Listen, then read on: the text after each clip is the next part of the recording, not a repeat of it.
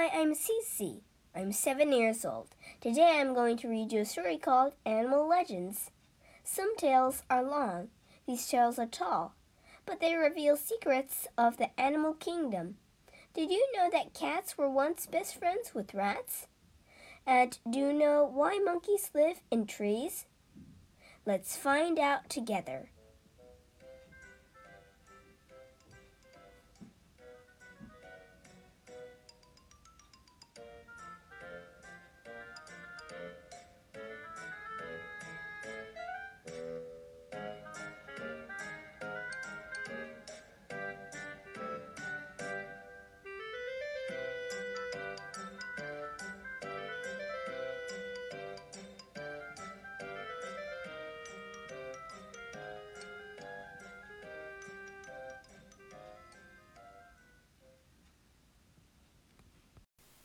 Chapter 1 The Cat and the Rat. You might not believe it now. When cats chase rats and rats hate cats. But long ago they were best friends. One cat and rat lived very happily together on an island. The island had all they needed. There were birds for the cat to chase and plenty of juicy plants for the rat to nibble with her sharp front teeth. There was only one problem. There wasn't much else to do. Most days they were bored. Then one morning the rat had an idea. Why don't we look for somewhere else to live? Perfect. But how would we get there? How? The rat thought about it. How could they leave the island? Then she twitched her whiskers and smiled. That's easy, she said. We'll make a boat from the trunk of a tree. The rat gnawed at a tree until it toppled over. Timber! And the cat stretched out the inside of the trunk so they'd somewhere to sit. Finally, the rat nibbled two branches and made them into oars. They're ready to go to sea. All aboard! It's time to start our adventure. The cat stepped into the boat and took the oars. Then the rat pushed the boat out onto the waves. Here goes, said the cat. Be careful, I don't want to get wet. There's nothing to worry about, said the rat. We'll be fine. They rowed and rowed until it grew dark. The cat was so tired he fell asleep. Oh no, we forgot to bring food. But the rat felt hungry. She was so hungry she began to nibble the side of the boat. But she made such a noise she woke up the cat. Meow. What's that munching sound? Uh, don't worry, squeaked the rat. You're dreaming. So the cat went back to sleep. The rat was very greedy and kept on gnawing at the boat. Munch, munch, munch, munch, munch, munch. Suddenly she stopped. The rat had eaten so much she made a hole in the boat. Water started to slosh up through the hole, and the boat began to sink. Squeak, squeak! Oh no, what have I done? The cat woke up with a start. I'm wet, he squealed. We're sinking. We'll have to swim. They had to leap from the boat and swim for their lives. This is all your fault, Rat! The cat was very angry. He hated getting wet. I'm going to eat you when we get to shore, he sputtered. The rat scrambled up the shore and ran to a sand hill. Help! She dug a hole as fast as she could and dived into it. Got to dig, got to dig, got to dig! The hole was too small for the cat to squeeze into. Phew, I'm safe, thought the rat. But the cat didn't give up so easily. He peered into the hole. I'll wait for you, Rat, he called. You'll have to come out sometime. I can wait all week. So he sat and he waited and waited and waited. But the rat never came out. She dug a tunnel all the way through the hill and ran out on the other side. Phew, I've escaped! And that is why today a cat will sit for hours upon hours waiting to pounce on a rat. Chapter 2 Why Monkeys Live in Trees. Many years ago, the king of the jungle was a gorilla named Naresh. All the animals wanted to marry his daughter, but she didn't know who to choose. One day, Naresh spotted a big wooden barrel sitting on the grass. That's new, he said, and looked inside. Oh, what's that? The barrel's filled of greasy water. Naresh took a sip. It tasted of fire. Fire water, he said. That might be useful. Naresh took the barrel home and called the other animals together. I have a barrel of fine water, he said, and it will help us decide who to marry my daughter. Whoever can drink the whole barrel may have my beautiful daughter as his bride. The animals were very excited. Everyone wanted to try. They pushed and shoved closer to the barrel. But the elephant got there first. Out of my way, I'm first. Big bully.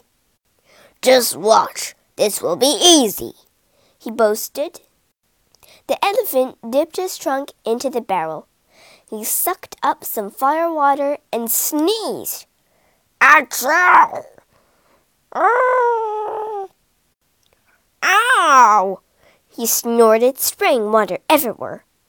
It stings! No one could drink that! And he rushed off. The hippopotamus tried next. I live in the river and drink water all the time, he said. I'm not scared of a bit of fire water. So he took a big mouthful. Ah!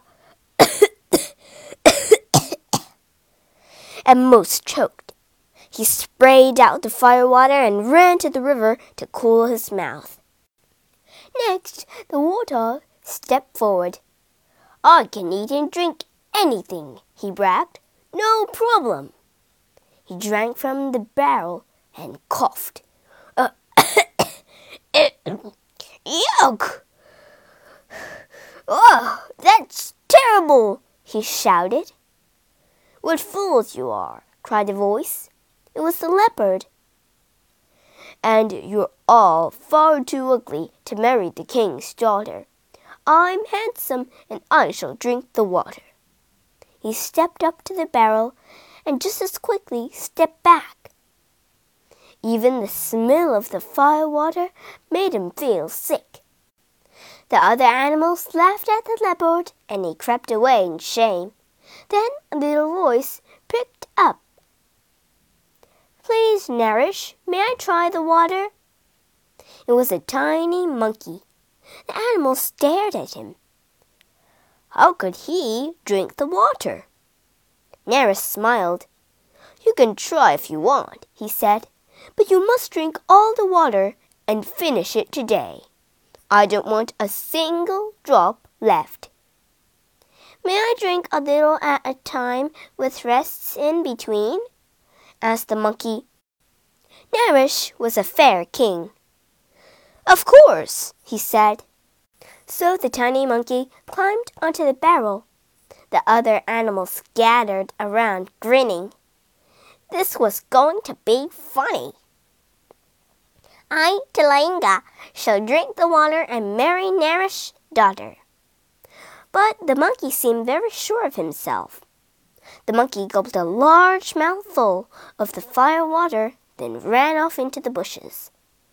Uh, it tastes disgusting. Where is he going? The other animals wondered. After a few moments, the monkey was back. He climbed up the side of the barrel, took another gulp of fire water and ran off to the bushes, just as he'd done before. But Tiling the monkey had a secret. He wasn't alone. Behind the bushes sat a whole tribe of monkeys who all looked exactly the same. Each monkey took turns to drink some of the burning fire water. Tee hee hee! Ha ha ha! By the end of the day, the barrel was empty. The other animals were astonished. What? How did he get it? I don't Naresh's daughter is mine. Now I shall meet my bride, said Tilinga proudly. The monkey stood before the old gorilla. Well done, said Naresh. You have complete the task. You may marry my daughter. But his daughter didn't look too pleased. I've got to marry him? Ah, my lovely bride. Suddenly the giraffe gave a shout. Hey, what's over here? He had seen something interesting. Hey, he cried, there's a whole tribe of monkeys hiding in the bushes. What are you up to? Tilinga cheated! Tilinga cheated! roared the animals. His friends had helped him. The monkeys didn't wait to hear any more. They ran off, leaped into the trees to be out of reach. We'll get them for this! Monkeys have lived up in trees ever since. They're much too scared to come down. Chapter 3 The Rabbits and the Crocodile. There was once a time when crocodiles lived on land, not in the water. One grumpy old crocodile lived near a river and lazed in the sun all day. One day a baby rabbit hopped past looking for some tasty leaves. Hello, he called and woke up the crocodile. The crocodile was furious. Go away, I am trying to sleep. As the crocodile shut his eyes again, the rabbit hopped closer. It spotted a bunch of fresh green leaves just by the crocodile's nose. Mmm, these are yummy. With loud crunching, he began to gobble them up.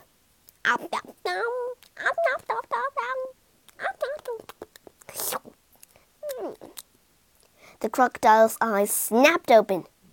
Get away from those leaves! he roared and he snapped at the rabbit with his enormous jaws. Go away! The little rabbit ran and ran.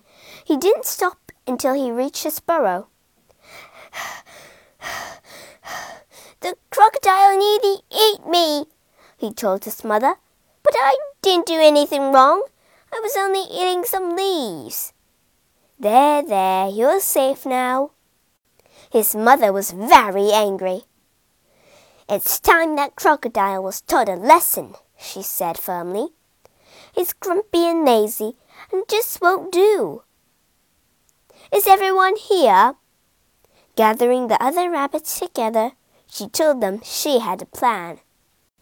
The next day, the rabbits went into the woods. They collected branches, twigs, and leaves and stuffed them into a sack. Almost full, Will this do?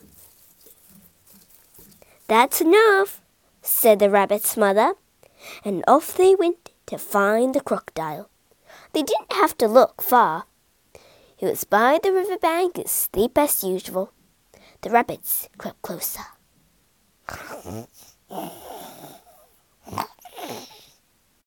Sneaking up, they made a big circle of twigs leaves, and branches around the crocodile. Then the mother rabbit set light to the circle. The fire crackled and spat, and smoke bellowed up. The crocodile woke up with a jump when he saw the fire. He bellowed in fear. Help! Fire! The fire was licking at his scales. Taking a flying leap, he jumped right over the flames and disappeared into the river with a splash. Funniest thing I've ever seen. Ho, ho, ho. Look at the crocodile. when the crocodile heard the rabbits laughing, he was very annoyed. He shouted at them from the river. Don't ever come near the river again! Keep off our land then, cried the rabbits. And that's how it stayed ever since.